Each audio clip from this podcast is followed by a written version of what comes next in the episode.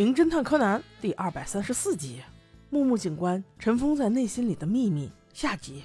案件还在侦破之中，这一时半会儿的，小兰他们也走不了，所以原子就想要把买的东西放在小五郎的车里。他边走边晃着钥匙，一副洒脱的样子，让凶手甚是动心呢。那凶手想，你都这样诱惑我了，我不动手是不是有点太不给你面子了？于是就紧盯住了原子。原子同学放完东西，竟然没有第一时间回到众人身边，而是去找厕所。那此时百货公司已经下班了，全楼总共只有八楼的一个卫生间可以用，他只能爬到八楼去上厕所。我晕，要是我，我肯定不去。你就不能忍忍吗？还非要给凶手制造这个机会？没办法呀，在导演和编剧的安排下，他必然得受个伤啊。而此时在停车场里，警务人员在把尸体搬走的同时，柯南发现了异样。这大冬天的。面前这个姐姐怎么穿了一双单鞋？柯南问了小兰情况，小兰也觉得很奇怪。再一联想受过伤的三四个女孩，顿时明白了，这个死者的鞋被换过。而所有受害者都有一个共同点，就是他们都穿了高跟的长筒靴，而且今天原子也穿的是高跟长筒靴。完了完了，这下危险了。与此同时，柯南还想到了一点，传说中的凶手有一百五十公分。那是因为有个女孩说跟她差不多高，但是那个女孩可能忘了自己当时穿了一双高跟鞋呀。也就是说，真正的凶手应该在一百六十公分左右。此时，佐藤警官也突然提出，之前在这里发生的那起小男孩被撞死的事件，好像就是因为那个女孩穿了厚底鞋开车，一不小心才产生的意外呀。那没跑了，肯定是复仇计划呢。真是说啥来啥。就在这时，啪的一下，商场停电了。原子一个人在八楼找不着东西南北，而此时的警官们也意识到保安方雄先生嫌疑最大，于是赶紧分开来找原子。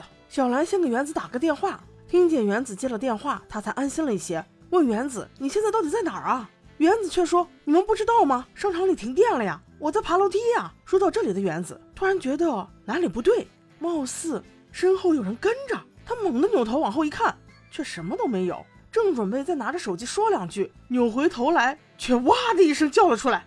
妈呀，这一幕把我吓死了！眼跟前就站着一个男人，举起一个木棒就朝他打了下来。原子叫了一声，顺势把电话丢了过去，正巧砸在那人脸上。凶手围得紧紧的围巾掉了下来。就这样，无意间，原子看到了那人的长相。妈呀，这下完蛋了，死定了！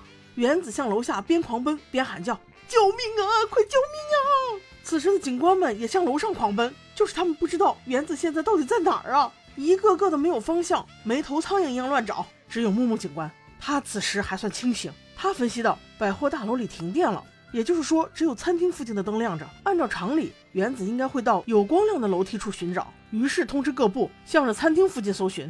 就这样，原子一边恐惧一边狂奔，很快就上演了女孩被追的必拍戏码，那就是扑通一下摔倒了。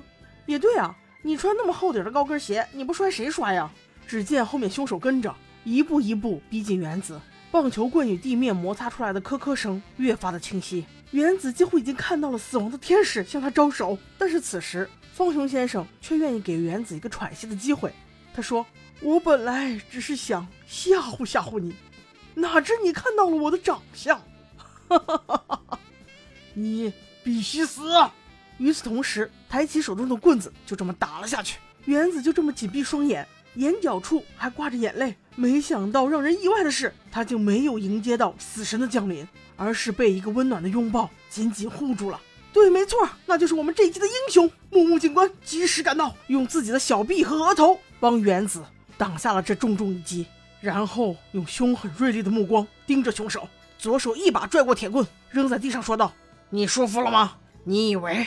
你这是在伸张正义吗？你不过是另外一个恶魔罢了。方雄看到了这一幕，自认为肯定打不过木木警官，于是跪下哭道：“我找他们只不过是想让他们道歉，哪知道他杀了我儿子，他竟然忘了，竟然敢忘了。所以，我也要让他尝一尝一边流着血，一边躺在冰冷地面上的感觉。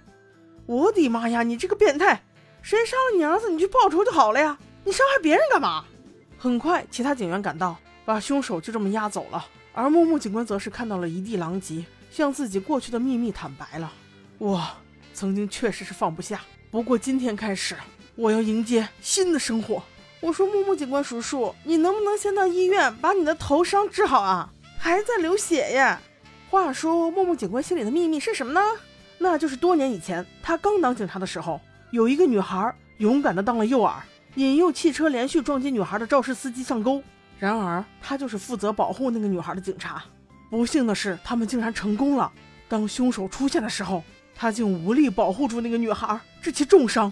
当然，自己也不例外，脑袋上留下了一条长长的疤。这也就是他为什么永远都不卸帽子的原因。所以，当他听到佐藤警官想要当诱饵，再次吸引惯犯的时候，他真的是接受不了。他不允许这种事情再发生，他也不能再娶一个妻子呀。对，没错，当年那个女孩没有死，虽然受了重伤，脑袋上也有一条长长的疤痕，但是却成就了一场姻缘。最终，他们两个如愿的结婚，幸福的生活在了一起。嗯，不错。任何一个警察的默默付出，我们都不容小觑。让我们为这些大众的守护神送上最真挚的祝福吧。只是简单四个字：祝你平安。好的，我们下期见。